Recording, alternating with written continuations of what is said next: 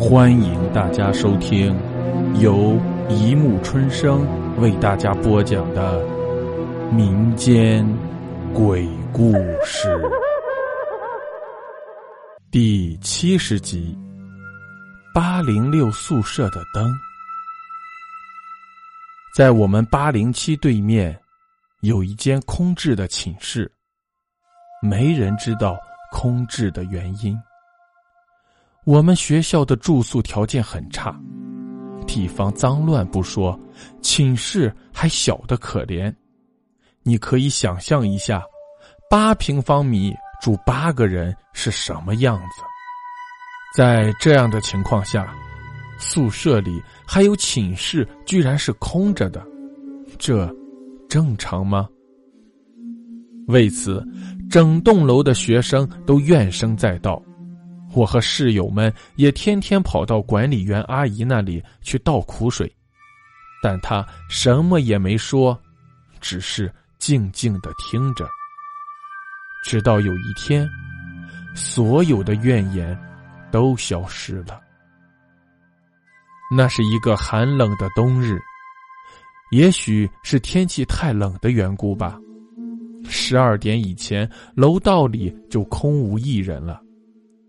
我也缩进了被窝里，关掉灯，与室友们开启了卧谈会。谈着谈着，大家都困了，我打了个大大的哈欠，准备进入梦乡。就在这时，门外响起了一阵脚步声。那脚步声很轻，很缓慢。从楼道向这边走过来，越走越近。他，他，他，他，他，他。他我也没在意，心想，可能是谁去上厕所了吧。不过，往常去上厕所的同学，因为怕冷，都跑得很快的。像今天这样慢慢腾腾的，倒不多见。不过管他呢，人家是跑是走，和我有什么关系？还是快睡吧，免得明天早自习又迟到。我这样想着，闭上了眼睛。突然，那脚步声停了，就停在我们寝室门外。不，不对，不是我的寝室。是我们对面的八零六寝室。接着，外面响起了轻微的钥匙开锁的声音和关门声，想必是那人进八零六里去了。这么晚了，会是谁？管理员阿姨吗？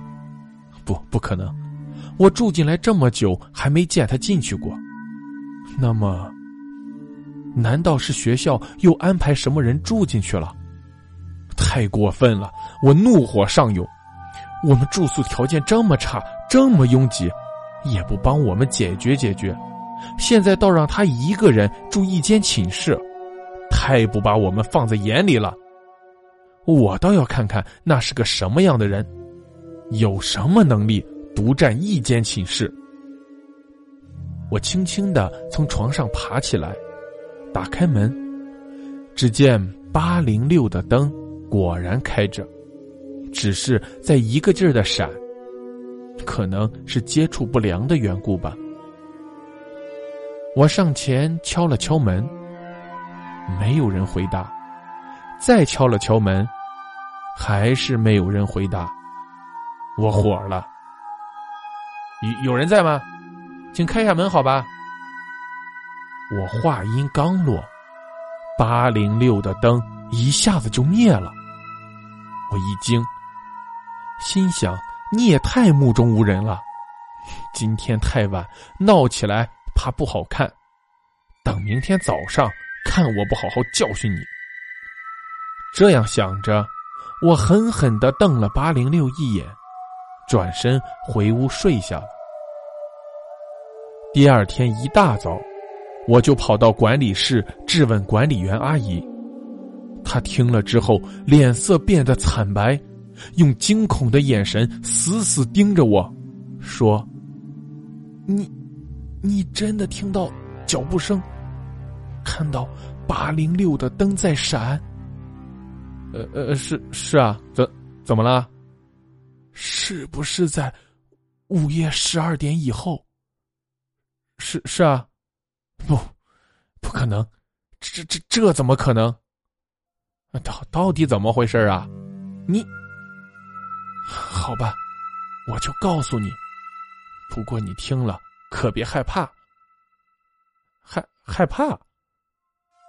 三年前，八零六住了四个女学生，其中一个叫阿慧，不仅人长得漂亮，学习也刻苦，每晚都过了十二点才从自习室回来。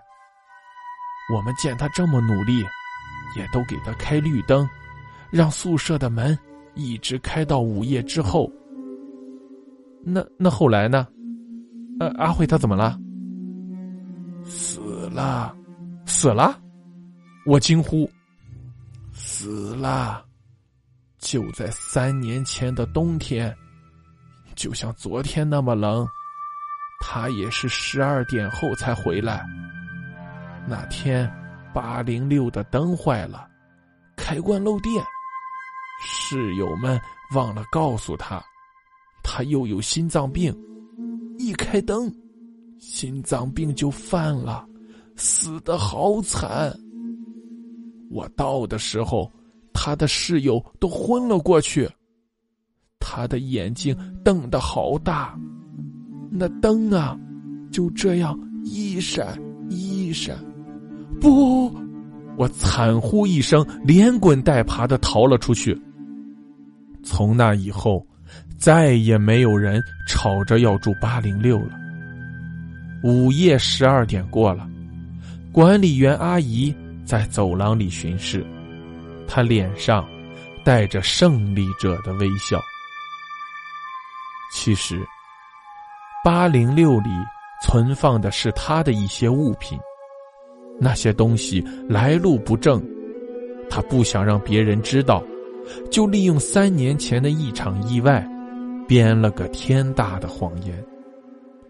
昨晚的脚步声是他发出来的，灯也是他打开的，他做的一切都是为了要把吵着要住八零六的人吓跑，没想到进行的这么顺利。他得意的笑了。这时，背后响起了一阵轻微的脚步声。他一惊，转过头，却没有一个人影。谁？他问。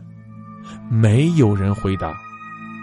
突然，八零六的灯一下子开了，那灯一闪一闪的。好了，故事播讲完了，欢迎大家评论、转发、关注，谢谢收听。